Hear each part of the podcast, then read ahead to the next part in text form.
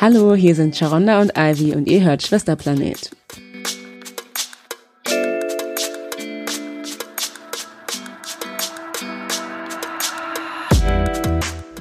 Hallo, hallo. Hi. Wir sind wieder da von Schwesterplanet. Genau. Mit einer weiteren Folge zum Thema Haare. Mhm. Und heute haben wir sogar einen Gast hier. Und zwar Titi. Vielleicht willst du dich kurz selbst vorstellen. Hi, Titi. genau, und wir haben sie eingeladen, weil sie Haare macht. Schon seit mehreren Jahren. Und wir wollen heute so ein bisschen vor allem unseren, unseren Fokus auf Protective Hairstyles oder Protective Styling legen. Und dachten uns, dass es eigentlich super genial ist, mit jemandem zu sprechen, der auch echt äh, in der Community ein bisschen integriert ist, würde ich sagen, oder? Der sich dann auch ein bisschen damit auskennt, damit auseinandersetzt und natürlich, ich meine, wir selber tragen Protective Styles, aber es ist natürlich eine andere Perspektive, wenn jemand sich mit verschiedensten Leuten beschäftigt und die, ha die Haare dieser Leute macht. Genau, und professionell halt auch in der Branche arbeitet. Gut, ähm, dann starten wir. ähm, du, Ivy, du hast ja Protective, also jetzt ein Protective Style. Genau. Ich habe jetzt einfach Flat Twists und ich ähm, wasche einmal die Woche meine Haare, mache mir neue Flat Twists, einfach weil jetzt gerade, wo ich am Theater bin und Perücken auf der Bühne trage, das am einfachsten ist. Ähm, ich will aber natürlich noch drauf gucken, dass es ein bisschen ein Style ist und nicht mhm. nur ja. Kornus zurück, was ich natürlich auch manchmal mache, wenn ich faul bin. Und okay. bei dir? Ja, ich trage Twists, ein bisschen, ja, so Jumbo Twists. Chunky. Chunky, genau. Etwas kürzer als sonst, weil vor allem im Winter, wir sind ja gerade auch im Winter, da trage ich halt gerne irgendwie Braids oder Twists oder so, weil ich halt kein, also erstens keine Lust habe, mich um meine Haare zu kümmern und zweitens ist es dann halt auch eh zu kalt und ähm, das muss ich auch mal Flat Twists machen und da habe ich irgendwie keine Zeit und keine Lust gerade und deswegen die mhm. Chunky Twists. Und Titi, wenn wir mal fragen dürfen, was du heute trägst. Also ich habe jetzt aus Zeitgründen. Aber das ist auch so ein bisschen mein Go-To, dass ich einfach irgendwie, keine Ahnung, ein Tuch trage Gen ja. und dann ja. irgendwie meine Baby-Hairs mache, weil ich voll obsessed damit bin. Aber ähm, für mich ist es voll die entspannte Art, trotzdem irgendwie Culture zu zeigen. Mhm, ohne ja. irgendwie, ja, großen Aufwand so. Und ich glaube, das gibt mir trotzdem irgendwie, trotzdem irgendwie jedes Mal irgendwie ein Gefühl von so, okay, I'm showing where I'm mhm. from. So. Deswegen ja. ist es dann nicht halb so schlimm. Aber ja, darunter sind meine Haare offen, äh, conditioned, getwistet. Denen geht's gut. Genau, und ich wollte den jetzt nicht die, der Kälte aussetzen. Und ja. Genau. Ja. Also ja, das ist halt eigentlich so ein bisschen der Sinn der Sache bei Protective Styles. Nicht nur tatsächlich, aber ähm, seine eigenen Natural Hair ein bisschen zu schützen von den mhm. Einflüssen der, des Wetters und so weiter. Und ähm, genau, erstens, damit man seine Haare vor den äußeren Einflüssen schützt. Vor allem, weil wir jetzt auch hier, ich meine, wir leben in Deutschland. Das Wetter ist jetzt nicht ähm, unbedingt das, was unsere Haare ähm, eigentlich ausgesetzt sein müssten. Also schon hohe Luftfeuchtigkeit, Wärme und so. Also ich, zum Beispiel, als ich jetzt äh, letztes Jahr oder vorletztes Jahr drei Monate in Ghana war, habe ich gemerkt, so die Haare, die sprießen. Das ist mhm. alles, äh, ich musste nicht viel machen und die sind so krass gewachsen wie noch nie in meinem Leben. Und ja, da habe ich gemerkt, was für ein krasser, also was für ein krasser Unterschied das ist. Mhm. Ähm, aber vor allem ist es ja auch sind Protective Styles. Ich meine, wir reden ja ganz von Protective Styles, aber es sind eigentlich auch Hairstyles. Yeah. Und wir tragen sie halt auch, weil es einfach schön ist, um auch mal eine Abwechslung zu bringen, um irgendwie, ne, man kann damit viel machen. Unsere Haare haben halt einfach die, äh, die Gabe, yeah, oder wie man sagen Range. will, oder die Range, ähm, halt unterschiedliche Dinge machen zu können und unterschiedlich auch aussehen zu können und äh, damit spielt man halt voll gern. Ähm, und das ist ja auch etwas, das wir halt, oder das schwarze Menschen vor allem seit, weiß ich nicht, seit Anfang der Menschheit, ja. seitdem es schwarze Menschen gibt, machen. Haare sind mhm. halt einfach immer ein Fokus gewesen und bestimmen halt auch irgendwie zu welcher zu welchem Rang man gehört oder zu welcher Familie man gehört, zu welcher Kulturgruppe oder. Men also Bevölkerungsgruppe yeah. man gehört. Ja, und das ist natürlich nicht nur ein historisches Ding, war natürlich früher verstärkt, aber heutzutage ist es ja immer noch so, dass bestimmte Protective Hairstyles oder eben diese Haarstyles ähm, ja zeigen, woher man kommt und welche, welcher Kultur man angehört.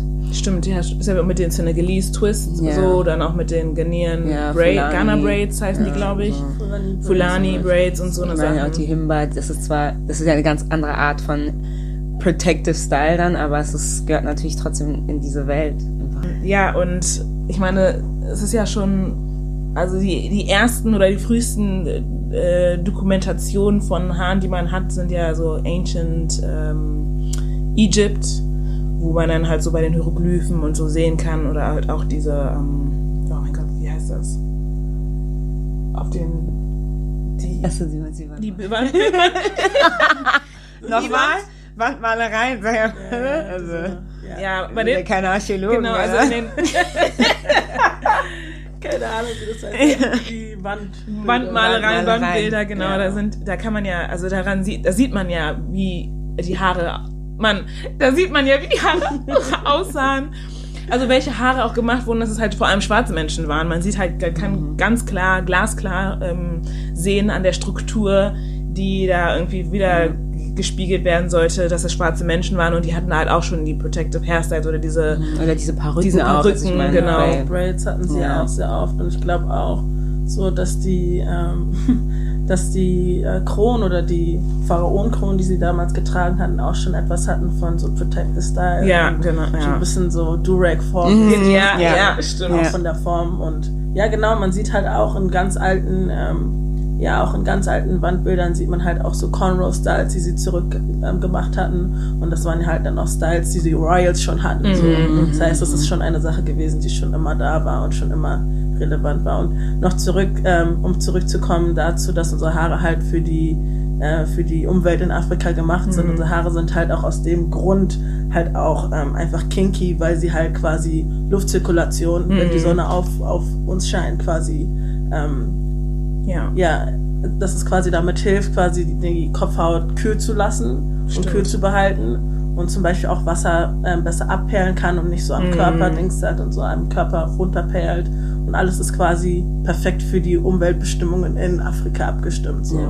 Und deswegen muss man halt, wenn man dann hier ist und im Winter ist, man kämpft halt dagegen, so die Haare kommen halt nicht mit, die kriegen nicht die nötige äh, Ölversorgung, kriegen nicht die nötige Feuchtigkeit Mhm. aus der Luft so.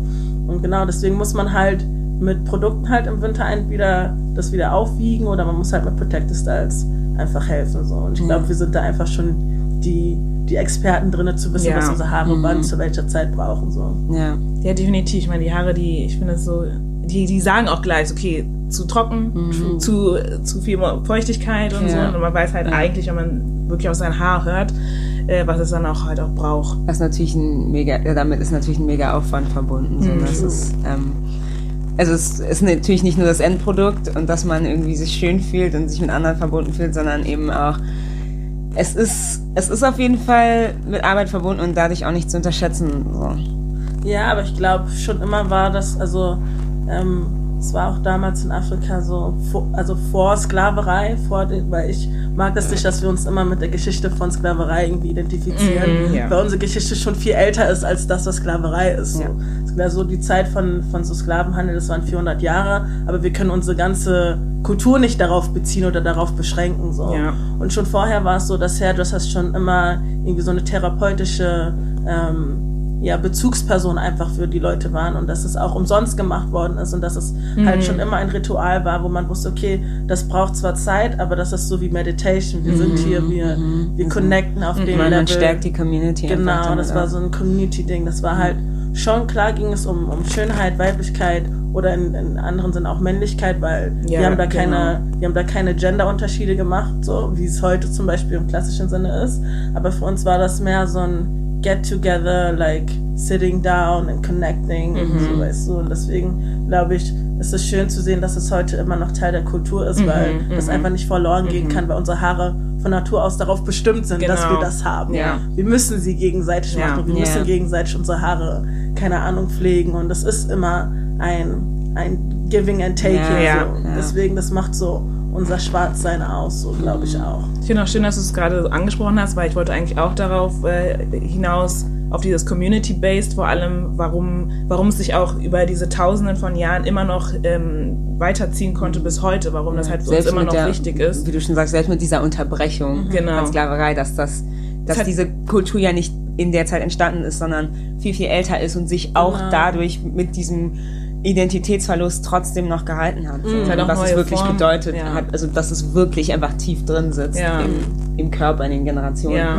ich meine, es hat auch neue Formen angenommen und so. Ich meine, die Haare sind ja auch, äh, wie vorhin schon erwähnt, irgendwie ähm, zur Kommunikation auch da. Also nicht nur jetzt irgendwie von seinem Status oder so auszugehen und zu sagen, ich gehöre jetzt, weiß ich nicht, bin auf dem Rang oder in der Hierarchie ganz oben oder ganz unten, sondern halt auch, ich gehöre dahin, ich gehöre hierhin, das ist meine Gruppe dort und da ist meine Gruppe hier und ähm, das ist halt bis heute halt auch noch. Ich meine, es ist zwar immer, es wird immer interkultureller halt auch, also wenn man jetzt den Kontinent betrachtet und so und sowas wie Senegalese Twist oder Ghana Braids, das ist halt auch in, in anderen Teilen ähm, Afrikas oder überhaupt in der Diaspora, die diese Haare getragen werden und so. Aber wir können immer, wir haben irgendwie immer so den Ursprung immer noch irgendwie da, so dass wir irgendwie das verorten können, wohin das gehört. Und wir nehmen das und erweitern das vielleicht oder so. Und das finde ich halt ganz geil. Und ähm, oder das ist, ja, das ist das, was ich schön finde. Und ähm, vor allem jetzt wieder auf Community zurückzukommen,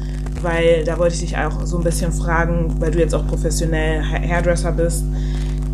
Hat es für dich einen sehr krassen Unterschied jetzt so? Ich meine, wir bekommen unsere Haare gemacht als Kinder, von, meistens von unseren Müttern oder und Tanten. oder Tanten, also aber von nahen, genau, halt, na, meistens Frauen, ähm, die irgendwie unserer Familie angehören oder die uns sehr nah sind und das hat ja auch schon, ich meine, als Kind ist es ein bisschen anders, weil du zehrst immer zwischen, eigentlich willst du deine Haare gemacht bekommen, weil du dich dann daran erfreust, an dem Endprodukt oder so. Aber es hat auch ein bisschen mit Schmerz, es ist Ja, mit Schmerz verbunden und so. gehen, durch die langen Stunden. Genau, aber es verändert sich halt. Irgendwann ist man halt glücklich, dass man mal diese Stunden hat, mal seine Haare schnell machen gehen zu können, für ein paar Stunden, sich mit jemandem unterhalten zu können, mit der Person, die die Haare macht und so. Und dann geht man nach Hause und hat sein schönes Endprodukt für einen Monat, anderthalb Monate und dann ist wieder der gleiche Prozess. Nimmst du das irgendwie mit von damals oder hat es sich für dich grundsätzlich irgendwie verändert oder so? Also ich muss sagen, ähm, schon. Also ich habe sehr viel versucht zu brechen an Stereotypen, die einfach damals auch entstanden sind oder auch Dinge, die sich einfach festgesetzt, also festgesessen haben als Tatsachen. Ähm, also ich habe meine Haare natürlich auch als Kind gemacht bekommen und sie wurden natürlich auch viel manipuliert. Und dadurch, dass das äh, europäische Schönheitsideal halt einfach Ja. Das war, was in un- unser aller Köpfen einfach entstanden ist so, oder einfach ähm, konditioniert wurde. Aber ähm, grundsätzlich habe ich, ähm, als ich mit dem Haare machen begonnen habe, eigentlich ge- dagegen ankämpfen wollen, was ich als Kind erlebt habe oder was ich als Kind internalisiert habe, was Haare angeht.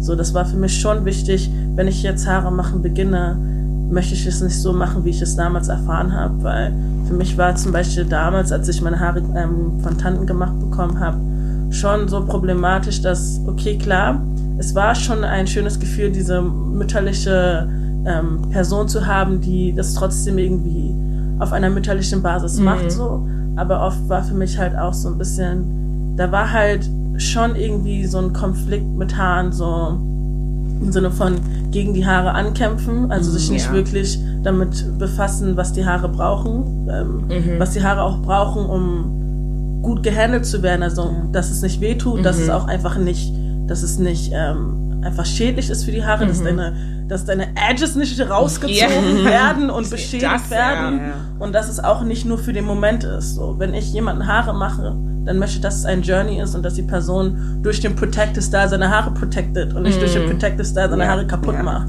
Das ist ja kontraproduktiv so und ähm, deswegen wollte ich halt gegen diese ganzen Sachen ankämpfen, weil ich gemerkt habe, so auch diesen Stereotyp, dass ähm, ja Edges kaputt gehen durch durch äh, durch Protective Styles und so. Das kommt ja daher, dass Leute einfach ähm, unwissend ja, waren ja. und einfach nicht genug keine Ahnung, Aufklärung, was unsere Haare an, angeht, hatten und auch nicht wussten, wie sie ihren Haaren die Feuchtigkeit geben konnten, die sie halt brauchen, vor allem auch in dieser, in dieser, ähm, ähm, ja, einfach auch in europäischen ähm, Kreisen oder generell in nicht-afrikanischen Kreisen, wo es halt ein bisschen kälter ist.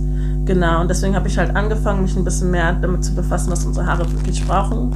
Habe halt an mir selber getestet, was halt funktioniert, ähm, war auch bin gleich mit ähm, 16 natural geworden, habe dann quasi alles ausprobiert, habe dann an meinem Kopf experimentiert, wollte dann auch aus Rebellion auch nicht mehr meine Haare von irgendjemandem machen lassen. Ja, so, das war dann so, I'm doing my own shit Ja. from now on.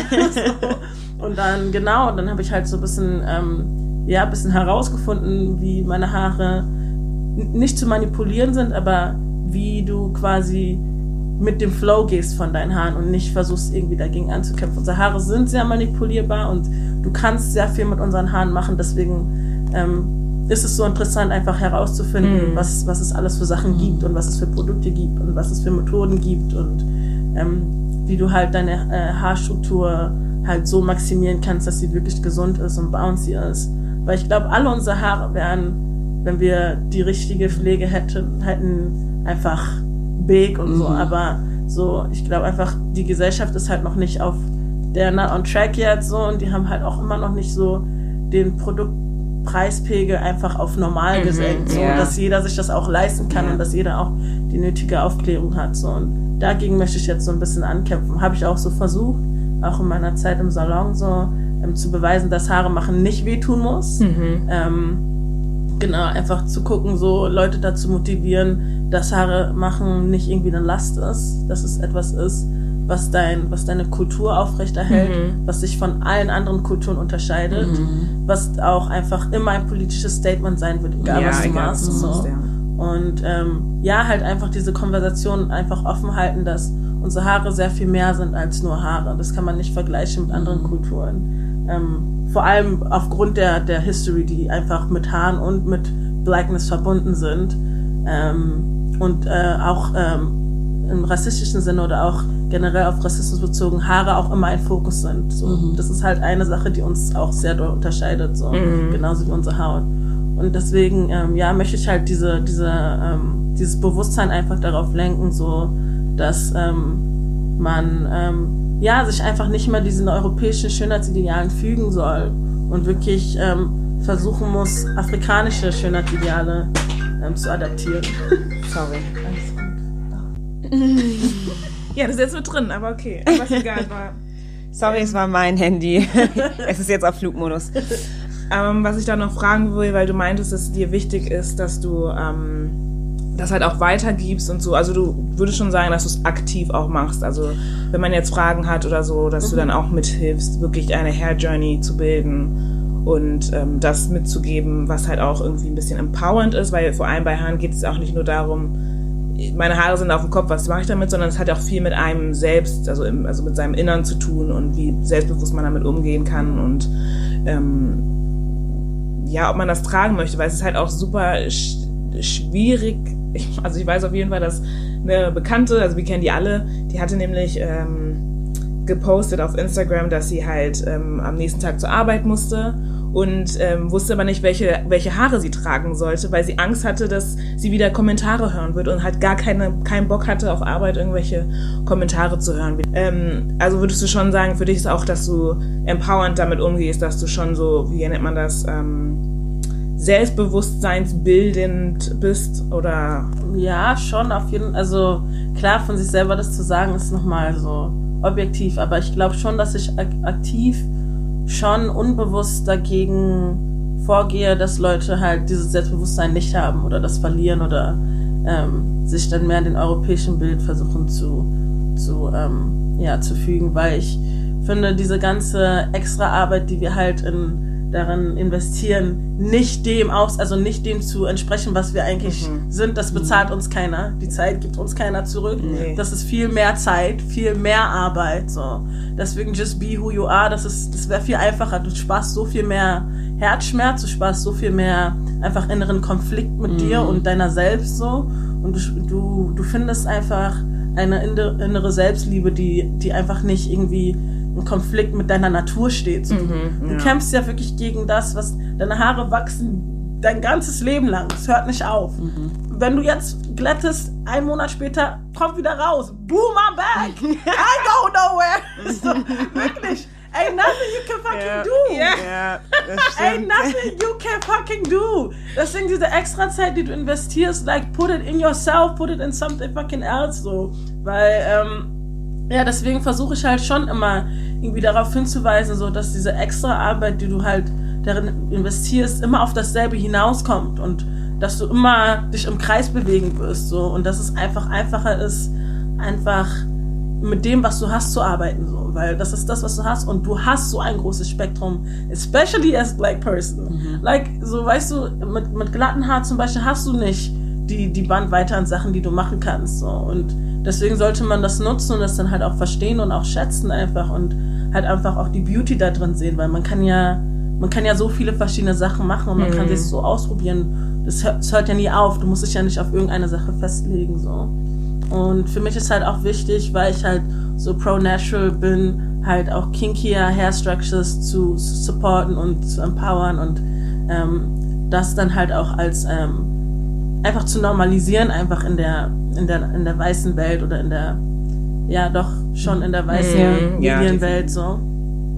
Weil das immer noch irgendwie schon sehr ähm, auf loosere Hair Textures immer noch sehr fokussiert genau. ist und das immer noch so das das Nonplusultra kinky für die ist mhm. in deren Augen, wenn es so viel mehr andere Haarstrukturen gibt. Und ähm, ich glaube, bei Social Media hat man trotzdem immer noch so ein bisschen dieses so Loose Hair Texture, ja, ja. Fetishizing so und ja. Ähm, das sind halt auch Sachen, die ich einfach durchsprechen möchte und einfach auch alles gleichstellen möchte, so weil es ist einfach anstrengend immer die bilden halt immer in irgendwas Hierarchien, sei es unser ähm, sei es unsere Haut, sei es unsere Klasse, sei es unsere, Haar, ähm, unsere Haarstrukturen. Das ist halt einfach so, es kann halt einfach, du hast, was du hast. Mhm. So, du kannst daran nichts ändern und du musst damit arbeiten, du musst das als, als das Schönste, was es gibt, einfach ansehen, weil du es hast so, und weil es mit dir selbst verbunden ist. So, und deswegen versuche ich schon so, ähm, mit den Leuten darüber zu reden. Klar macht man jetzt nicht aktiv irgendwie einen Plan, sondern ja, das ja. entwickelt das, sich ja. manchmal einfach auch voll natürlich und ähm, ja, die Kunden fra fragen mich zum Beispiel über mein Hair Journey oder mhm. ich frage über deren Hair Journey oder die fragen mich irgendwelche Fragen über Haarpflege oder Sachen, die sie halt nicht wussten und ähm, dann kommen schon irgendwie historische Sachen auch einfach mhm. automatisch für mich auf, weil ich das dann halt auch damit verbinden möchte und dann halt auch eine bestimmte Referenz haben möchte mhm. so und auch einfach zeigen möchte, dass es einfach schon immer so ist und dass es schon immer eine Re äh, Relevanz für uns hatte. Und genau, und das ist dann schon immer sehr empowernd, glaube ich, wenn die Leute dann danach nach Hause gehen. So, das ist dann mhm. nicht nur so, oh, ich habe meine Haare gemacht, ja. sondern like I got my hair done, ich habe eine Connection gemacht, ich habe bisschen mehr über meine Haare gelernt, ein bisschen mehr über meine Kultur gelernt, ich fühle mich empowered, mhm. I'm looking good, I'm looking fresh, I'm going home und like it's a good overall feeling so und ja. das möchte ich halt einfach geben. Ja. Und du hast ja auch ähm, in Haarsalons oder nur in einem bisher gearbeitet? Ähm, bisher nur in einem. Ja, und ähm, bist du mit diesen Erwartungen in diese Arbeit reingegangen, also mit dem Sense of Community und dass man die Leute empowert oder? Ja, also für mich ähm, ist eigentlich in erster Linie schon immer so gewesen, dass ich irgendwie schon den Drang hatte, irgendwie aktivistisch zu sein, was das angeht und schon irgendwie für die Diaspora einzustehen mhm. und da irgendwie einen Zusammenschluss zu finden und auch irgendwie eine empowernde Funktion einfach anzunehmen oder eine empowernde Position einfach anzunehmen als Hairdresser. Weil ich wollte halt, wie gesagt, nicht, dass es einfach leer ist, dass mhm. es einfach nur Haare machen ist und dann auch noch mit, mit Schmerzen verbunden ist und so. Und das hat ja dann auch einfach eine negative Stigmatisierung, was unsere Haare angeht, weil ja. dann so Kinky Hair immer mit so, du musst kämpfen, ja. wenn es gar nicht so sein muss. Mhm. So. Das, das ist ja dann auch nur so, weil du nicht genau weißt, was es braucht. Ja. Da musst du halt dagegen ankämpfen. So. Das, das wäre ja andersrum, bei glatten Haar genauso, wenn du jetzt, keine Ahnung, all die Produkte reinklatschen würdest, die wir jetzt benutzen. Ja, oder Locken haben willst ja, plötzlich. So, ja. Weißt du, du würdest auch gegen die Natur der Haare ankämpfen von denen. So. Deswegen ist es genau dasselbe Prinzip. Und ähm, ich habe äh, eigentlich schon immer deswegen ähm, ja, diese Aufklärung eigentlich schaffen wollen. So. Und ähm, das hat sich dann aber in meiner Zeit in den Salon dann schon mehr einfach gebildet, weil ich mhm. mich dann halt auch weiterentwickelt habe und auch irgendwie selbstbewusster geworden bin in meiner Arbeit und einfach auch viel mehr Leute dann kennengelernt habe aus ähm, verschiedensten, ja, ich habe mich dann einfach auch mehr ähm, vermarktet. Was habe ich, ja. das, das habe ich davor auch nicht so oft gemacht oder nicht so viel. Es war dann immer mehr Mund-zu-Mund-Propaganda, aber da ich halt Teil eines Shops war, ähm, ging das halt viel schneller, was halt gut war. Und habe halt auch super viele Leute durch kennengelernt. Und das hat dann halt schon so mein, mein Drang danach schon irgendwie äh, tiefgründiger gemacht. Also ich wollte schon mehr lernen und wollte schon mehr mein Repertoire irgendwie aufbauen, aber für mich war es mehr um den, um den politischen Aspekt, der halt damit kommt und um den empowernden Aspekt und den aufbauenden Aspekt.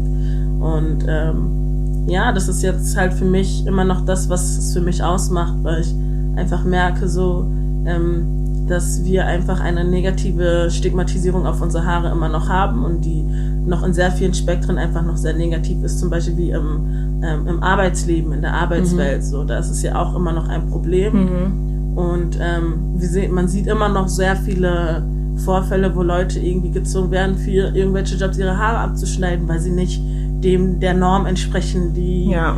die, die europäische Welt oder die westliche Welt einfach hat. So. Und das ist halt immer noch ein Konflikt und deswegen denke ich, ist es halt immer noch von Relevanz. So. Mhm. Ähm, vor allem jetzt im, im deutschen Spektrum, ähm, weil ich halt auch hier aufgewachsen mhm. bin und weil halt auch die schwarze Diaspora hier nicht so wirklich oder die afrodeutsche Diaspora hier nicht so wirklich wahrgenommen wird oder ähm, mhm. ja als als existent einfach mhm. wahrgenommen wird so und ähm, ja deswegen möchte ich halt ähm, ja ich möchte halt darauf hinweisen so we here und wir mhm. sind existent und wir müssen einfach auch ein Teil der Repräsentation einfach in den Medien sein und das weltweit aber ich muss das halt erstmal in meinem Kosmos halt mhm. machen so klar genau ähm, aber hast du auch grundsätzlich jetzt beim Haaremachen von anderen solche Erfahrungen auch mitbekommen, jetzt zum Beispiel, dass Leute kamen und meinten, ich hätte gern die und die Frisur, weil ich ein Bewerbungsgespräch habe oder ich hatte, weiß nicht, vor einem Monat eine andere Frisur und wurde auf irgendwas aufmerksam gemacht oder so, mhm. auf Arbeit oder mhm. sonstiges. Ja, von, also ich glaube, im ersten ich glaube, der erste Impuls kommt immer von einem selber, mhm. weil man halt einfach schon diesen Konflikt die ganze Zeit ja. hat. Mhm. Boah, ich muss mich anpassen. Ich darf ja nicht zu schwarz aussehen, weil sonst haben die Angst vor mir oder sonst passe ich nicht rein oder sonst, sonst, ähm, ja, sonst ähm, richten die über mich oder was auch immer. Und ähm, ich glaube, das allein schon zu haben, ist schon sehr schlimm, weil das dein erster Impuls ist, dass wie du natürlich aussiehst, falsch sein könnte mhm, oder falsch ja. ist. Ähm, und das ist halt auch sehr schwierig und ähm, ja, ich glaube, ähm, wenn die halt zu mir kommen und halt irgendwie Frisuren haben wollen, die schon irgendwie ein bisschen mehr White Catering sind, dann glaube ich einfach auch, weil sie der Meinung sind, das ist halt einfach schöner. So, mhm. und das ist halt etwas, was gebrochen werden muss. Ich glaube, ich kann, ich kann halt auch nicht in irgendwie einer Session irgendwie solche Sachen irgendwie sprechen. ja. Das geht dann halt auch nicht.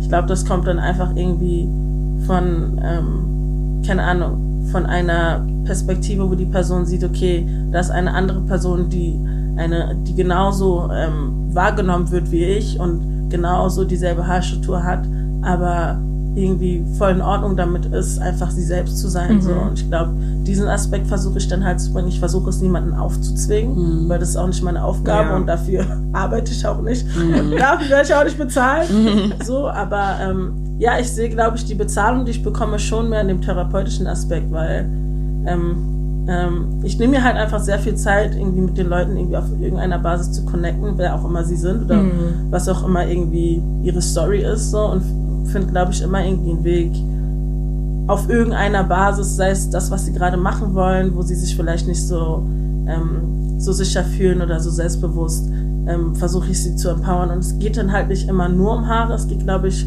einfach um den Aspekt, Black People zu empowern und mm. Einfach zu zeigen, so take up space wherever you are, so und ähm, ja, sei einfach sei einfach präsent so, und nimm einfach die Space, die du dir nehmen musst, so, mhm. weil White People haben auch nicht diese Second nee, Thoughts. So, nee, gar nicht. Weißt du? Und ja. ich, ich möchte halt nicht, dass wir uns immer kleiner machen und ja. klein halten einfach für diese Norm, so, weil ja. deswegen entsteht, also deswegen besteht sie halt noch so und das möchte ich halt einfach so brechen. Und genau das versuche ich halt zu machen, einfach mit meinem, also mit meinem Flow so, also meiner Persönlichkeit und dann halt je nachdem, wer die Person halt ist, darauf einzugehen. So. Mhm ich bin keine Therapeutin, ich bin auch nicht irgendwie dafür ja. ausgebildet so, aber ich glaube, das kommt halt einfach von Menschenkenntnis. Ja, genau. Du weißt ja, wie du mit der Person dann connectest mhm. und so und ähm, weißt dann halt auch, wann zu viel ist. Ich bin auch nicht jemand, der irgendwie auf jemands Trauma irgendwie rumhackt oder irgendwie mhm. versucht, das irgendwie zu sehr zu pushen. Ich glaube, ich sehe da auch schon die Signale, wenn jemand bereit ist, irgendwie über bestimmte Sachen zu reden und versuche mich dann halt auch so rücksichtsvoll wie möglich mhm. irgendwie anzutasten an die bestimmten Sachen, weil ich weiß, das sind ja alles sehr triggering Sachen, vor allem so Rassismus, vor allem wenn du irgendwie aus ähm, südlichen oder östlicheren Parts aus äh, Deutschland kommst, hast du ja noch viel andere Sachen erlebt, so. Deswegen bin ich da eigentlich schon immer sehr conscious. Aber meistens, ja, meistens geht's klar. Meistens sind die halt selber sehr fröhlich, dass jemand sie wirklich direkt auf diese Mhm. bestimmten Sachen anspricht so und dass sie dann auch einfach einen Safe Space haben, darüber zu sprechen. Genau. Ich glaube, das ist halt auch einfach wichtig so. Ja, ich glaube, ähm, es ist grundsätzlich irgendwie, irgendwie merke ich immer mehr, dass es grundsätzlich wichtig ist für mich, auch über Haare zu sprechen. Weil ich ertappe mich voll oft dabei, dass ich mir denke, so, hm, okay, welche Haare mache ich jetzt äh, morgen für die nächsten Wochen? Und dann denke ich mir so, ja fuck, wenn ich die Farbe nehme, ist ein bisschen zu krass. wenn die so lang sind, ist ein bisschen zu lang. Und dann denke ich mir so, Warum? Scheiß drauf. Ja. Die werden mich eh drauf ansprechen Ja. und dann muss ich d- darauf antworten oder nicht darauf antworten. Dann sage ich denen so, äh, Das ist ja auch moin. immer diese Scham, die man automatisch hat, vor allen Dingen, wenn dann die Fragen kommen. Erstens muss man sie natürlich eh nicht beantworten, Genau. wenn man sie nicht beantworten will, aber auch als ich jünger war, habe ich mich dann dabei ertappt, so wenn jemand fragt, ja, wäschst du denn deine Haare? Und dann sagt man irgendeine Zahl, die eigentlich höher ist, als man sie tat, tatsächlich wäscht, so Ja. als ob das irgendwie, ja, unsere Haare funktionieren, also schwarze Haare funktionieren einfach anders. Ja, Und voll. da irgendwie, ähm, also natürlich ist, ist es ja anders. Wie gesagt, wir sind in dieser weißen Mehrheitsgesellschaft, wo man sich vielleicht jeden Tag die Haare wäscht und für die klingt das erstmal unverständlich, aber das ist ja an sich erstmal eigentlich gar nicht mal ein Problem. Genau. Bis man das aber realisiert, muss man, glaube ich, wie du schon sagst, erstmal einiges rausarbeiten an Erfahrungen und Trauma so. man muss auch mal irgendwie auch lernen, so konfrontativ zu sein, weil ich merke halt, also jetzt nicht persönlich immer, also nicht unbedingt immer in, in meinen Erfahrungen oder das, was ich erlebe, sondern halt auch, wenn ich von anderen Leuten höre, wie schwer es ihnen fällt, irgendwie Kontra zu geben.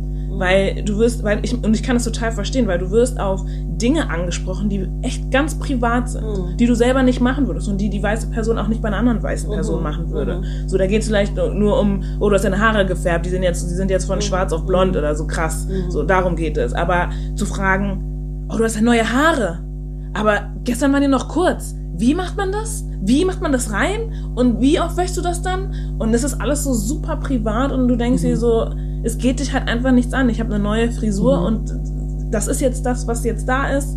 Äh, freunde dich damit an und ähm, das ist die Sache. Aber wirklich zu Also- lernen, zu sagen, Klar. äh, könntest du bitte aufhören, mir diese Fragen zu stellen so und wenn wir nicht befreundet sind, dann erst recht, weil du hast gar kein Ja. Recht darauf, irgendwie das Ja. irgendwie mehr zu erfahren drüber. Ich verstehe aber andererseits auch, dass dann eine Neugier ist. Wenn man was nicht kennt, dann fragt man ja klar. Ähm, man muss halt aber nur, man muss ja natürlich auch irgendwie ein menschliches Gefühl dafür haben, wo Boundaries sind. Exactly. Und wenn man darauf nicht eingeht, also wenn der Gegenüber darauf nicht eingehen will, dann will er nicht darauf eingehen und gut ist. So, ne? Ja. Ja, ich glaube aber, da ist einfach eine grundsätzliche so, ähm, Stellung, wo einfach, wo ich einfach irgendwie weniger Respekt einfach sehe uns gegenüber. Ja. Ja, einfach genau. solche Boundaries auch zu über, ähm, also einfach zu, ähm, wie heißt das, über, also einfach Zu überschreiten, zu genau. überschreiten, genau. So, weil ich halt auch voll oft einfach auch äh, Szenarien ähm, bekommen habe oder auch selber erlebt habe oder von gehört habe, dass irgendwie Leute einfach anfassen, ohne zu fragen. Das geht schon mal gar das nicht. Das ist mir am Freitag passiert. Siehst du, ist Direkt am Freitag. Also es ist immer noch ein Ding und ich glaube, das ist etwas, was man so eigentlich von, von anderen Leuten untereinander nie sieht. Ja. Siehst du irgendeine weiße Person, einfach irgendeine andere weiße Person. Ja, fremde fassen? Leute vor Und allen das ist das, worum es, mir, worum es mir geht. Es geht mir immer vor allem darum, du würdest einer anderen weißen Person niemals einfach so in die Haare fassen. Ja. Egal, welche Frisur Ja. die andere Person hat. Ja. Aber bei einer schwarzen Person ist es egal. Da kommst du, oh, Haare. Ja. Ich meine auch so, ähm, du weißt schon, dass man erstmal fragt auch, bevor man die Haare anfasst. Mhm. Man so, Entschuldigung, Entschuldigung, es tut mir voll leid. Ja, und ich finde halt auch diese Stellung, sich dann irgendwie in so eine Opferrolle zu, zu stellen, dann selber Genau. zu positionieren, wenn man dann darauf an, angesprochen wird, anstatt Genau. Stellung zu nehmen, Genau. ist halt auch immer problematisch. Deswegen müssen wir dann halt immer irgendwie diesen inneren Konflikt mit uns haben. Sollen wir das jetzt ansprechen? Wollen wir jetzt irgendwie ähm, Ja. das, das Thema aufgreifen so und das einfach ansprechen und oder wollen wir das jetzt einfach ruhen lassen, damit die weiße Person sich nicht angegriffen fühlt so. Und das ist ja halt auch irgendwie so, wo du dann halt wieder was einsteckst für etwas, was gar nicht deine Schuld Ja. ist so und was dann halt auch diesen Kreislauf immer wieder zum Rollen Ja. bringt so und das hört halt nie auf so. Deswegen man darf sich nicht mehr für deren verletzten Gefühle irgendwie In- Ja. ja, weil wir unsere Gefühle waren ja zuerst genau. verletzt so. Ja. Aber das Ding ist halt auch, du wirst halt sofort in so eine Ecke gedrängt, habe ich das Gefühl, weil alle anderen bilden dann sozusagen ihre Defensive äh, Community und so. Und dann sind die so, naja, so schlimm war das ja nicht. Sie war, war ja nur neugierig, sie wollte ja nur so und so. Und ich denke mir so, Leute, So, es geht nicht, dass du mir einfach in die Haare also fest. Also es geht einfach nicht. Ja. Und dass dann halt Ich nicht, dass es nicht klickt und dass dann halt alle Leute gegen dich sind. Und deswegen kann ich schon verstehen, dass man halt dann manchmal, dass man das erstmal lernen muss, richtig konfrontativ zu sein, weil du hast dann vielleicht zwei, drei Personen, die dann sofort gegen dich sind oder das rechtfertigen, was die eine Person gemacht hat. Und du bist alleine, also stehst da alleine, meistens auch die einzige schwarze Person äh, in deiner, in deinem, in deinem Job oder so. Und kein, kein anderer kommt dazu, um für dich auch irgendwie Stellung zu nehmen, irgendwie ja. für dich äh, da zu sein und zu, auch das zu bestätigen, dass deine Gefühle ähm, auch berechtigt sind. haben, ja. genau. Ja, das ist für mich wirklich das Prinzip von White Tears, Mann. Wirklich. Boah, ey, wirklich, toll. Wirklich, White Tears sind so viel mächtiger als Black Tears. So. Ich glaube, uns wird halt auch diese Emotionalität irgendwie nicht so wirklich abgekauft. Ja, ja, Oder nicht, definitiv. die wird halt nicht wirklich wahrgenommen oder Ja. als echt Ja. irgendwie, weil wir halt in deren Augen halt immer so eine bestimmte ähm, Stellung haben im Sinne von, wie, wie unsere Laune zu sein hat oder wie unsere Positionierung zu sein hat. Wir müssen immer stark sein. Ja, ja. Und wir sind Richtig. immer, like, Ja, weißt du, wir sind ja. immer gut drauf. Ja. Und, Ja. ne, aber das ist halt für mich auch widersprüchlich, dass wenn das denn in euren Augen so ist, warum nehmt ihr das denn nicht ernst, wenn ihr uns wirklich dann verletzt habt? Dann müsst ihr doch den, den Kontrast dann eigentlich noch viel mehr sehen. Ich glaube, das kommt dann von einer, von einer, ähm, von einer Position, wo sie halt nicht ähm, rechtfertigen wollen, dass es wirklich Rassismus ist, dass es das wirklich noch gibt. Weil wenn sie es aussprechen, dann müssen sie einfach sagen, okay, ist das Ding. Ja, ja. Und das Ding ist einfach so, was viele auch nicht verstehen, ist, es ist ja nicht eine One-Time-Thing, wenn jemand dich anfasst. Deine Reaktion kommt daher, weil du frustriert bist von tausend anderen Malen davor. Yes. Genau. Und von Microaggression, die du da daily einfach versuchst Ja. runterzuschlucken. Ja. For the sake of people who don't even give a fuck. Nein, danke, genau. Danke. Verstehst du? Das ist einfach, it's overloading. Ja. Es ist einfach sehr viel Konflikt, den wir mit uns selber noch mittragen. Und dann noch das, was einfach in unserer Gesellschaft alles Genau. macht. Ne, Weißt das du? kommt noch hinzu. Das kommt noch dazu. Weißt du, das ist ja nur small, small by Ja. side. Ja. Aber das, was dann noch dazu kommt, so. Deswegen denke ich mir so, privileged Leute müssen einfach verstehen, so, ich mache das nicht aus Spaß. Ich bin nicht aus Spaß beleidigt. Nee. Nie. Nobody hat ja. Lust darauf, Nee. aus Spaß beleidigt zu sein. So. Ich würde gerne auch einfach cool sein Ja. damit. But it's not fucking okay. Ja. Because it hurts our fucking feeling. Und es bestätigt halt einfach noch die Position, die wir einfach in der Genau, Gesellschaft nicht haben. gleichwertig Und das sein. möchte ich ja. einfach nicht unterstützen. Ja, so. deswegen ist es halt immer so besonders mit der Argumentation zu sagen, ja, also ich meine, ich habe, wie gesagt, ich bin all für Neugier und so, aber man kann Neu- Neugier nicht rechtfertigen, da, äh, damit rechtfertigen, dass man andere Leute einfach anfasst. Ja, mit Deren Personal. Space einfach Ja. wirklich, ja, einfach zu übergehen, weil du dann der Person nicht mehr auf demselben menschlichen Level begegnest, wie du es Ja. mit deinen, mit Leuten machen würdest, die so aussehen wie du. Exactly, ja. Okay. Ähm, du hattest ja auch in der Vergangenheit ein paar Kampagnen, habe ich auch gesehen, äh, die du irgendwie betreut hast. Da hast du Haare gemacht für Fotoshootings oder Werbekampagnen, Video, also Aufnahmen, Videoaufnahmen, Werbespots, glaube ich. I'm not sure. All over the place. Werbespots und Fotos, ja, ich, ich, ja, Werbespots und Fotos, weil ich habe auf Instagram halt auch gesehen und damals hast du auch so ein paar Sachen gepostet und so, aber ich war mir jetzt nicht genau, äh, ich war mir jetzt nicht sicher, ob es Spots waren, ob es ähm, Kampagnen, also Fotokampagnen waren. Okay. Aber du hast ja stimmt, aber du hast ja mit, äh, mit großen Marken auch schon zusammengearbeitet und ähm, es waren ja nicht alle schwarze Menschen, deren Haare du gemacht hast. Ähm, wie ist so, wie ist so dein, deine Perspektive oder dein Blick auf ähm, den, also auf den Fakt, dass weiße Menschen auch jetzt vermehrt vor allem Braids tragen, Cornrows tragen, all die Styles. Überhaupt kein, also nicht schwarze Leute. Genau, all die Styles tragen, die ähm, schwarze Menschen äh, tragen oder schon immer getragen haben. Also ich glaube, ähm, also in erster Linie, ja, ich arbeite für, also ich arbeite auf Freelancer-Basis für Produktion, also das sind dann halt Fotoshoots oder für irgendwelche Editorial-Sachen, sind auch manchmal kommerziellere Geschichten. Und ähm, das sind dann halt meistens ähm, halt irgendwie Behind the Scenes, wo du dann verschiedene Hairstylisten und Make-up-Artists hast, ähm, die dann halt, halt alle schon so ähm, White Catering sind und sich halt eigentlich mehr mit dem Spektrum Ja. von, von ähm, weißen Leuten mehr auskennen, vor allem was Haare angeht. Und ähm, für mich ist halt auch einfach wichtig, dass man einfach ähm, Repräsentation von schwarzen Hairstylisten und Make-up-Stylisten hat, um einfach auch präsent zu sein, um, wenn wenn es darum geht, zu sagen, okay, das geht nicht klar, das ist Cultural Appropriation. Und äh, das habe ich jetzt zum Beispiel auch ähm, bei einer Fashion Week erlebt, ähm, wo ich halt gearbeitet habe, dass ähm, sich einer Designer, einer der Designer halt auch ähm, dazu entschieden hat zu sagen so, ey, den Style können wir machen und den Style können wir nicht machen. Das geht in Ordnung und das geht nicht. Okay. Ach so, das war eine Wow. schwarze Person, die. Mhm. Ah, okay, cool. Genau. Okay, wow. Und ähm, so, das sind Sachen, die passieren Mhm. auf jeden Fall jetzt und Mhm. auch, wo Leute mehr Awareness einfach Mhm. drauf haben und ähm, glaube ich auch viele schwarze Personen nicht mehr davor zurückschrecken zu sagen so, ey, das ist unser Gebiet, wir kennen uns hier auch so und wir haben auch die Befugnis zu sagen, was einfach in Ordnung geht und Mhm. was nicht so. Ähm, ich glaube für mich im Persönlichen, ich habe halt so, ich habe halt sehr so semi Ansichten, was das angeht. Ich bin halt auch immer sehr getriggert, wenn ich halt ähm, so was Cult äh, Cultural Appropriation angeht.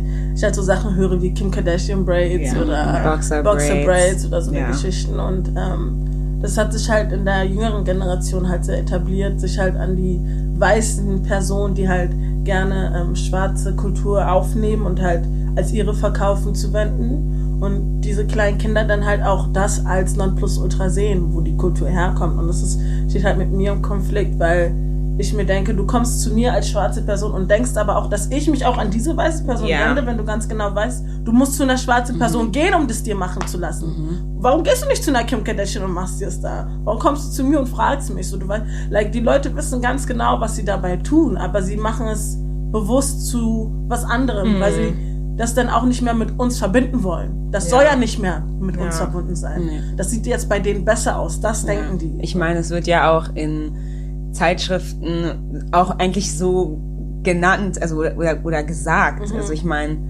da habe ich ein Beispiel gelesen von der LA Times, wo halt eben Leute wie Cara Delevingne und Kristen Stewart eben Cornrows Mhm. oder irgendwie was tragen und dann das also beschrieben wird als vom Hip -Hop, Urban Hip Hop zum Trendy und Chic, also als ob das wirklich Mhm. ja, so ja. So eine so, Transition. ja, now, ja, ins, ins, also weißt du, ins, ähm, ins, so in- ins, ja, Elite. ins so. ja, genau, ja, ja, ja, genau. ja, okay. I Und get it. dann fragt man sich so, was, so, okay, jetzt ist es stylish, jetzt ist es trendy, jetzt ist es schick, aber was wolltet ihr damit sagen? Dass es eben an schwarzen Leuten Ja, ja. ähm, nicht schick sein kann, dass es ratchet ist, dass es ghetto ist, dass es also es hat immer diese Konnotation von, ja, schön, aber wir machen es besser. Wir machen es jetzt besser, damit es salonfähig Voll, ist. Voll. Ja, und das ist halt für mich dann problematisch, das dann halt zu sehen und halt zu unterstützen. Ähm, ich glaube halt gerade in, in, der Zeit, in der wir gerade sind, wo Diversität halt in verschiedenen Spaces gerade voll das Thema ist, ähm, versuchen halt alle irgendwie so diese Integration in beide Welten irgendwie zu so miteinander zu verfließen. Aber ich glaube, es ist halt in manchen Punkten halt einfach noch zu früh, weil ihr ja erst jetzt äh, anerkennt, dass wir existieren und dass wir auch unser eigenes Spektrum haben dürfen. Ja. Warum muss ich das gleich mit anderem versch- ver vermischen? So? Warum kann es nicht erstmal das sein? So? Und es ist auf jeden Fall auch, also man stößt halt oft auch auf Unverständnis, warum man das nicht direkt cool findet, wenn man eine weiße Person mit, mit der Frisur sieht. Weil ich meine, ich bin mir sicher, dass jeder von uns eine Geschichte erzählen kann, wie man irgendwie in die, zur Schule gegangen ist und alle den Corner-Style, den man auf dem Kopf hatte, mit irgendeinem Fußballer verglichen hat. So, es ist, einfach, und Wenn man lustig gemacht es. Mhm. wurde halt wurde entweder drüber lustig gemacht oder es wurde als hässlich Ja. ähm, ähm, betitelt oder als nicht passend oder auch deine eigenen Haare. So, das sind ja auch jetzt sehr viele Leute, die versuchen ihre Haare auch so zu manipulieren oder ihre Haut so zu manipulieren, Mhm. dass sie aussehen wie, wie, wie wir. Und es gibt jetzt auch den Begriff, ich glaube, Whitefishing. Blackfishing. Blackfishing. Ja. Wo die dann so racially ambiguous Ja, aussehen. ja. Ja. So, das ist ja jetzt so ein richtig overall Trend gewesen, äh, geworden. Und ähm, für mich halt selber, wenn ich halt Haare mache, ist mir halt wichtig, dass es etwas ist, was halt temporär ist. Ich habe halt sehr lange einen Konflikt damit gehabt, weißen Leuten Logs zu machen. Ähm, vor allem auch, weil der Begriff mit, ähm, mit Dreadlocks zum Beispiel halt auch sehr ähm, triggering ist, weil die Geschichte davon halt sehr schlimm ist. Oder halt auch ähm, das Wort Dread oder von dem Wort Dreadful kommt in Englisch und das halt schrecklich, scheußlich heißt übersetzt. Und ähm, man damals, damals halt Locks benutzt hat, ähm, um zu sagen, so schwarze Leute sind hässlich oder sie sind oder unsere Haare sind nicht schön, wie sie sind und das halt so ein bisschen für mich problematisch ist, wenn weiße Leute das jetzt machen, um earthy zu sein oder um keine Ahnung irgendeinem irgendeinem spirituellen Kosmos anzugehören oder was auch immer und dann halt Wörter nutzen wie ähm, Locks sind verfilzt, was einfach nicht der schwarzen Natur entspricht. Das ist das, was du machen musst bei glatten Haaren. Ja, Da genau. musst du sie literally verfilzen. Weil du kämpfst wirklich literally Gegen die ja. Haarstruktur. ja, gegen die Haarstruktur von glatten Haaren. So.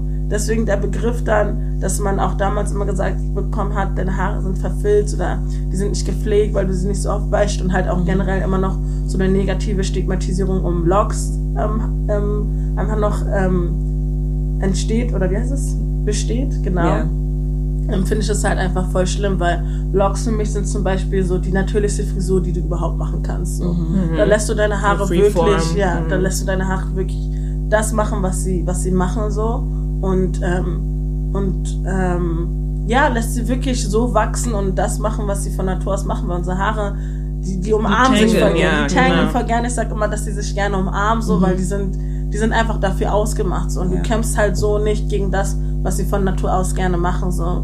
Und das dann halt mit so einem Wort wie Dreadful zu verbinden, also das Natürlichste, was von unserer Seite aus geht, mit etwas sehr Negativem zu verbinden und dann das noch auf weißen Leuten zu sehen als Style, das ist für mich halt das, was sehr problematisch ist. Und ich glaube, viele Leute verstehen halt nicht das, was dahinter einfach steckt Ja. und welche negative Stigmatisierung einfach immer noch oder welchen bitteren Nachgeschmack es immer noch von Rassismus in vielerlei Hinsichten hat. So. Und Ja, das, ist das- halt einfach schwer. Ja, das bei mir ist, ich bin halt auch immer so zwiegespalten, weil auf der einen Seite denke ich mir so, nein, ich finde das jetzt nicht so toll, wenn weiße Menschen anfangen, äh, unsere Hairstyles zu tragen. Und dann denke ich mir so, at least, wenn du dir Braids oder so machen gehst, dann mach sie bei einer schwarzen Person. Einer Person, die sich mit den Haaren auskennt, einer Person, die weiß, wie, weil es, es gibt viele Braider, die sind halt weiß, die sich dem jetzt angenommen alle haben hier in Berlin Genau. sind fast weiß. die, die, die, genau, die Locks machen, die ähm, Cornrows machen, auch in so ganz intricate Styles und so. Ich denke mir so, es ist, weil Leute sagen immer, ja, es sind doch nur Haare. Aber für uns ist, das- sind das nicht einfach nur Haare. Für uns ist es wirklich mit ist in, die, in die, unsere Identität integriert. Es ist verflochten. Das, was wir als Haare, also unsere Haare, die wir tragen, ist immer ein Statement. Wir müssen uns immer rechtfertigen für alles, egal wie wir unsere Haare tragen. Und da kann für mich nicht irgendjemand daherkommen und sagen, oh, ich finde Braids jetzt schön, jetzt mache ich das auch mal. Ich weiß gar nicht, um, um was es da mehr geht und ja, mache ich, weil es schön ist. Und ich muss mich dann nicht rechtfertigen, ob ich meine Haare nun glatt trage, ob ich sie in Braids trage, in Cornrows, in welchen Styles auch immer. Ich Oder habe sogar immer- selber Probleme, wenn ich dann Braids im Arbeitsleben Genau. trage. Und Ja. ja. Genau. das zum Spaß, Genau. so einfach zum Trend. So. Genau. Für mich ist, also so grundsätzlich für jeden hier, wo fängt für euch Appropriation an? Also abgesehen von der, ob man es ästhetisch findet oder nicht, weil es findet nicht jeder schön an weißen Leuten, also Braids an weißen Leuten, so, aber wo würdet ihr sagen, ist es immer Appro Appropriation? Ist es ab einem bestimmten Punkt Appropriation? Und einfach so in die Runde, wie, wie es für euch ist, wie es seht. da, wo man Geld verdient, da, wo man wirklich Geld verdient, da, wo man sich wirklich vermarktet mit und sagt zum Beispiel, ich mache jetzt Haare und verdiene mein Geld damit, Ja, als weiße Person. Ja, ja, aber so ab, Oder- vor allen Dingen auf der Seite von den Leuten, die sich die Haare machen lassen. Weil ich meine, es ist klar, wenn du irgendwie einfach irgendwas von einer Kultur nimmst und dann das jetzt für dich, also da jetzt Ja. einen Gain hast, dann Ich ja, kann- es ist ja, definitiv stimmt. Appropriation, aber so. Ich kann jetzt niemandem verbieten, die Haare, also ich kann keiner wei- weißen Person verbieten, die Braids zu tragen oder sonstiges. Ich meine, manchmal findet man Sachen schön und dann möchte man sie auch gerne haben und so. Mhm. Es hat ähm, oft auch nicht mehr viel mit Religion zu tun oder so. Es ist jetzt nicht so, als würdest du irgendwie Klar. was in was eindringen, ja, was aber halt, es hat ja nicht, also das ist halt für mich, das hat ja, Haare haben ja nicht nur, also Natural Hairstyles und Protective Styles haben ja nicht nur mit Religion zu tun. Es ist ja, wie du schon gesagt hast, Genau, ja, es ist so tief es ist, verankert. es ist genau, bei uns ist es halt sehr tief verankert, weil es halt uns zu, auch zu unserer Identität Mhm. gehört und auch viel mehr, jetzt habe ich das Gefühl, dadurch, dass wir halt, ähm, in einer weißen Mehrheitsgesellschaft vor allem leben, dass wir uns, ne, wir Mhm. Identifizieren uns halt auch mit unseren Haaren sehr stark Ja. und wie schon gesagt, wir müssen uns halt immer auf irgendeiner gewissen Ebene irgendwie dafür rechtfertigen, Mhm. warum wir unsere Haare so tragen, warum wir denken, dass es angemessen ist. Wir, wir müssen den, wie auch du gesagt hast, äh, Titi, den ganzen Konflikt mit uns auch immer austragen. So, ne? Es ist halt egal, ob du sagst, ach, ich traue mich jedes alles zu tragen oder nicht. Du hast immer irgendwie ein bisschen einen inneren Konflikt, weil du immer irgendwie bedacht, darauf irgendwie bedacht bist, was sagen weiße Menschen oder was sagen nicht schwarze Menschen dazu oder so. Wie kommt das in meine Arbeitswelt an? Gelte ich als pro professionell oder nicht und solche Sachen. Ich denke mir nur, informiert, Ja. informiert euch, informiert euch ein bisschen darüber. Ja, Woher kommt diese Frisur? Solche Sachen. Geht zu einer Person, einer schwarzen Person, die Haare macht. Mhm. Ja. Geht nicht zu einer weißen Person, Ja. die dafür Geld verlangt, sondern zu einer schwarzen Person, die, die, die dafür auch, die damit Geld verdienen kann. So. Und das ist dann für mich in Ordnung. Ja, weil am Ende des Tages, ich meine, es ist ja immer, also ich meine, das ist ja das, was man sich wünscht von dieser Welt, was, wo wir noch lange nicht sehen, aber dass, dass man ja kulturelle Dinge austauschen kann, aber es findet halt kein Austausch statt. Es Wenn ist es- halt so ein Nehmen und Genau, Nehmen und weil es nicht auf Augenhöhe ist. Ja, ja. Wie ist deine Meinung dazu? Ähm, ja, also ich habe mich, ich habe mich halt noch nie jetzt bewusst gefragt, wo für mich Cultural Appropriation anfängt. Ich glaube, das hat sehr viel mit der Haltung der Person zu tun. Ich glaube, man merkt, wenn die Person das macht, um irgendeinem Trend nachzukommen oder um irgendwie, keine Ahnung, sich irgendwie versuchen, äh, zu versuchen, irgendwie in die schwarze Kultur mit einzuziehen oder was auch immer. Das merkt man schon sehr an der Haltung und ähm, ich habe manchmal ähm, Leute da, die dann sagen so, ey, sie wollen das mal gerne ausprobieren, aber sie haben sich halt so gefragt, ob das Cultural Appropriation ist und so. Und da ist für mich halt so, okay, das Bewusstsein ist auf Ja, jeden mhm, Fall da, voll. dass es das zum sein Gespräch, könnte. Genau, ja. es kommt zum Gespräch. Wir unterhalten uns darüber, wir unterhalten uns über meine Stellung. Ich bin dann auch ehrlich und sage so, ey, ich finde das manchmal problematisch und so, aber ich möchte halt einfach, dass die Person weiß, so, woher das kommt und ähm, so, dass es einfach eine bestimmte Haltung auch äh, gegenüber unserer Haare gibt und dass diese Person halt auch damit einfach in eine Kultur reingeht und dann die Kultur auch ab jetzt einfach auch respektieren sollte, weil es ist immer so leicht für White People irgendwie unsere Kultur zu nehmen, aber wenn es darum geht, irgendwie unterstütz mal deinen schwarzen Kumpel, dem irgendwas passiert ist oder der ja, oder hört ihm einfach mal zu. oder hört ihr mal zu, wenn irgendwas ist, dann habt ihr irgendwie kein Ohr dafür. Aber Ja. du kannst dich vier Stunden mit mir hier hinsetzen und irgendwie einen Teil meiner Kultur mitnehmen, so weißt du. Deswegen dieses Bewusstsein muss halt für mich einfach da sein und ähm, ja, ich glaube, ich möchte einfach das Gefühl haben, dass die Leute wissen, so, sie könnten da jemand, damit jemanden auf den Schlips treten, like do it on your, also auf Ja. eigene Gefahr einfach so. Ich bin so, okay, ich mach's dir, like you pay your money, cool, so kannst du ausprobieren, so, aber weiß auch, also die Person muss auch einfach wissen, so, dass das einfach nicht einfach nur ein Trend ist und dass es auch nicht eine Sache ist, die du einfach so machst und die Leute sind einfach cool damit. So. Es wird immer jemanden geben, der sich einfach dadurch getriggert fühlt, Genau. weil du einfach in einer anderen Position stehst, Ja. privilegierter bist und einfach nicht ähm, das, diese, also nicht dieselbe Behandlung einfach von außen bekommst wie die schwarzen Menschen mit denselben Hairstyles. So. Und ähm, ja, deswegen, ähm, ich mache es halt. Ich mache halt nicht so gerne Logs auf, auf, aufgeladen Haar, weil es halt, wie, wie gesagt, mit mir im Konflikt steht, weil das halt von unserer wirklichen Natur ist. Und klar, man sagt halt, ähm, ich habe halt das mal recherchiert, dass man sagt, dass Logs ursprünglich von den Wikingern, ja. Oh, fucking shit. Das ist so das ist so whitewashed history. What the fuck? Who the fuck nach Aber deren, Haare, aber deren Haare waren verfilzt. Und das Ja, soll man ja. sagen. Nicht, die haben Und ihre es gibt Haare ja- nicht extra Es gelockt. gibt ja einen anderen Mann. Begriff dafür. Ich Ja, weiß genau, den gerade ganz nicht, aber Begriff. das, ist ja was Aber anderes. bei denen ist ja auch immer dann ein fetter Lock so. Ich richtig. Es ist nur verfilzt, eine Matte. und vor allen Dingen dann heißt es ja auch so, ja, bei uns gibt's ja auch Braids. Ja, es gibt in jeder Kultur gibt's geflochtene Haare. So es. Bauernzöpfchen, ja gut. Also, jetzt gehen wir mal von den Kelten aus oder so, ja? Ach es, so. gab in je, es gibt in jeder Kultur geflochtene Haare, aber es verhält sich immer anders. Ach, und ja. deswegen kann man es nicht einfach pauschalisieren. Ja, true, das, was ja. Native Americans mit ihren Haaren machen, ist lange nicht das gleiche, was Africans mit ihren Haaren ja, machen. Es ist auch ein kultureller Aspekt, aber du kannst es nicht einfach als Pauschalargument Und benutzen und, wie dann rechtfertigen damit. Ja, Das geht nicht. Ja, voll. Ich sag, dass du mich kannst. Oh mein Gott. Nee, für mich richtig, richtig schlimm. Als ich das gelesen habe, dachte ich mir so, sag mal, spinnt hier eigentlich? First of all, where did life Why start fuck fucking Africa? Ja, ja, ja. Wie könnt ihr die... Und unsere Haare machen das von Natur, aus. aus, Was ja, laberst du? Ja.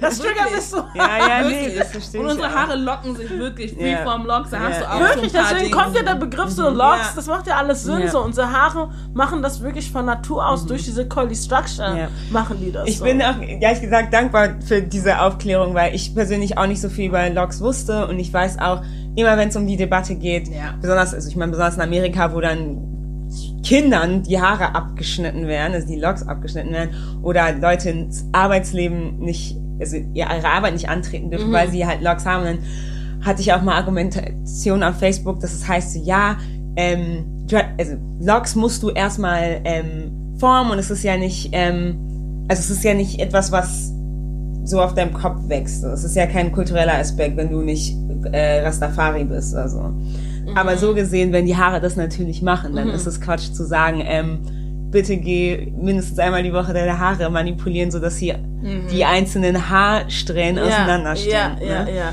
Das ist auch Deswegen so ein krasses Thema, schon weil ich habe zum Beispiel, äh, mein Freund, der ist aus Barbados, halb aus Barbados, halb aus, aus Deutschland Mhm. und der ähm, ist halt auch mit seinem Vater aufgewachsen, der halt selber Rasta ist so und die haben natürlich die Ideologie, dass du halt deine Haare wirklich das Mhm. machen lässt, was sie machen und der ist halt auch schon immer Rasta und so und hat halt seine Locks halt Freeform, bla bla. Mhm. Aber bei denen ist halt auch so, die dürfen das nur deren Frauen und so zeigen und so. Da haben die auch nochmal so, so, eine ah, okay. bestimmte, ähm, ja, so eine bestimmte Regeln auf jeden Fall. Aber ähm, für meinen Freund ist es zum Beispiel jetzt auch schwierig gewesen, weil als wir seine Logs begonnen haben, da war eigentlich so, ja, er will voll gerne Freeform, einfach weil er einfach keinen Bock mehr hat, irgendwie seine Haare immer zu machen und er will seine Haare wirklich einfach in Ruhe lassen, seine Kopfhaut in Ruhe lassen, weil das einfach alles Überstrapazierung ist. Und dann gab es so kleine Sachen, wo er für, ähm, für Aufträge im Fernseher arbeiten musste und dann so. das Gefühl hatte, so, mh, jetzt mache ich aber Freeform, ich passe jetzt aber da nicht mehr rein, so. Und mich dann halt immer gebeten hat, so, ey, Babe, kannst du vielleicht versuchen, Ja. das so ein bisschen irgendwie ähm, Form. ja, in Form zu bringen, damit das halt für die weiße Welt halt nicht zu radikal ist.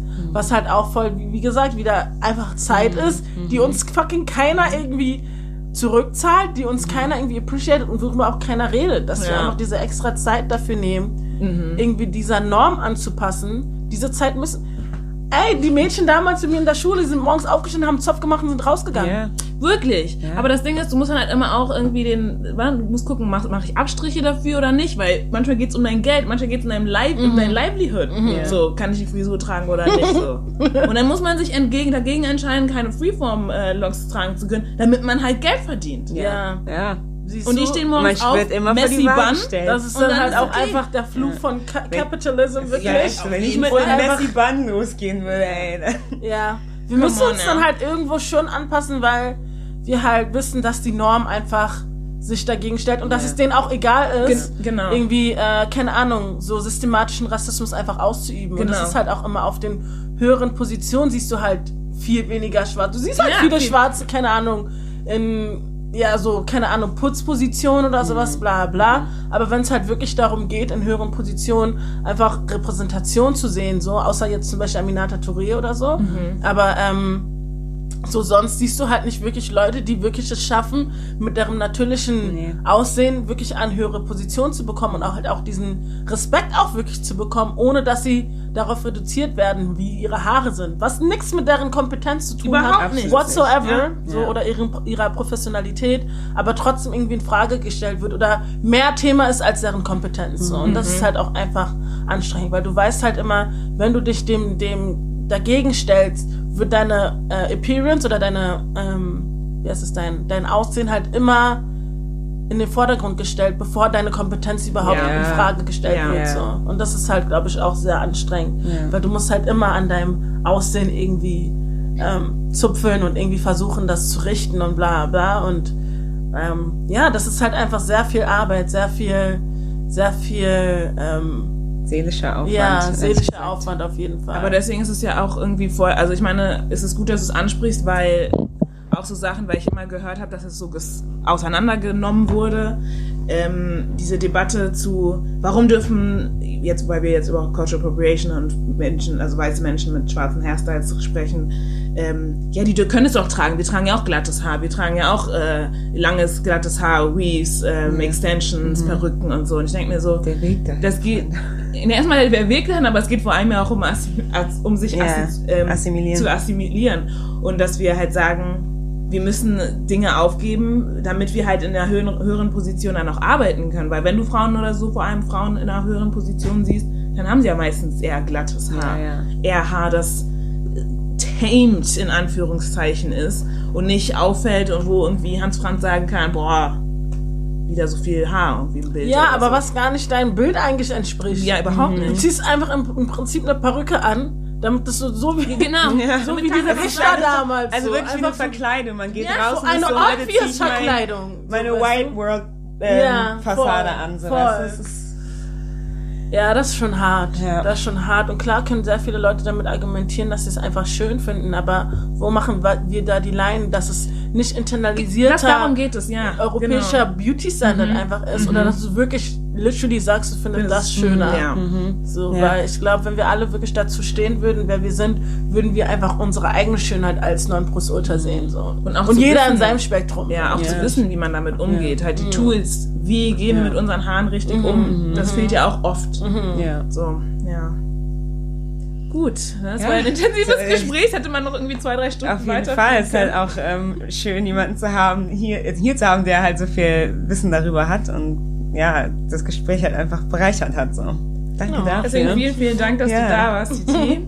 ähm, wo kann man dich denn finden? Ich, also die meisten Leute kennen dich ja hundertprozentig, aber du kannst ja nochmal sagen, wo man dich die neuen finden kann. Zuhörer. Also jetzt gerade bin ich ja dabei, an meinem kleinen Projekt zu arbeiten, wo ich quasi eine Plattform erstelle, ähm, wo ich alle, wo ich oder wo ich die verschiedensten ähm, afrodeutschen Schönheiten, ob Mann, ob Frau, was auch immer, ähm, ähm, beleuchten möchte und einfach zeigen möchte, so was für eine Diversität an, an schwarzer Kultur es hier auch in Deutschland gibt, so und das dann halt auch dadurch, durch die halt, durch die ähm, ja, keine Ahnung, durch die Selbstverwirklichung, durch Haare, so, die wir alle halt selber haben, so. Und wir ident- identifizieren uns ja alle selber mit unseren Haaren und äh, mit unserer Haarstruktur und die zeigt uns ja immer, woher wir kommen oder die erinnern uns daran, dass wir halt alle irgendwie schon ähm, eine Community bilden und irgendwie zusammengehören. Und ja, die äh, Plattform möchte ich ähm, ähm, aufbauen auf eine mehr politische Basis und auch schon auf eine Basis, wo wir darüber sprechen, was einfach alles für ähm, Stereotypen und negative Stigmatisierung einfach ums schwarze Haar noch, ähm, noch da sind oder noch im Umlauf sind und wie wir sie brechen können, wie wir Leute aufklären können, wie wir uns selber auch aufklären können, so. Wie wir uns selber ähm, belehren können, each one teach one, wirklich im, im, in dem Prinzip, weil wir das schon immer so gemacht haben. So und ähm, genau das möchte ich jetzt halt einfach aufgreifen und ähm, ich habe das Projekt, weil ich mich selber halt auf Instagram schon seit Jahren Nappy Child nenne. Ich hatte halt damals irgendwie schon immer das Wort Nappy irgendwie ähm, interessant gefunden, weil das ja eigentlich eine sehr negative Stigmatisierung hat, weil es einfach heißt so ähm, krauses Haar, aber halt im, im, ähm, in übertragenen Sinne halt schlechtes Haar. Und ähm, damals wurde halt immer die Differenzierung gemacht von weißen und schwarzen Leuten durch unsere Hautfarbe und durch unsere Haare. Und die haben halt versucht, quasi diese Kultur, die wir halt mit unseren Haaren haben, zu brechen und halt alles, was wir in unseren Haaren halt als Stolz halt auch empfunden haben, einfach runterzumachen. Und ich finde halt dieses Wort einfach zu reclaim, weil es halt so ein bisschen so einen Klang hat von happy oder sich halt einfach auf ja. happy ähm, reimt so und ähm, halt einfach immer noch so ähm, ein Wort ist, was benutzt wird, so, oh, your hair is nappy, so, ja. it's, it's, it's nappy, it's not, it's not right, so. Ja. Ähm, das möchte ich halt einfach wegnehmen und einfach das Wort wieder reclaim als etwas Schönes, dass unsere Haare das machen von Natur aus, dass sie bouncy sind, coily, kinky, whatever. Und diese ganzen Wörter einfach ähm, so ein bisschen desensibilisieren so und deswegen habe ich die Plattform Nappy Headed genannt, ähm, weil wir halt alle im Sinne wirklich Nappy Head sind und wie ich halt vorhin halt auch gesagt habe, du kannst deine Haare glätten, aber ich sag dir einen Monat später deine Haare, boom, I'm back. wirklich, literally so.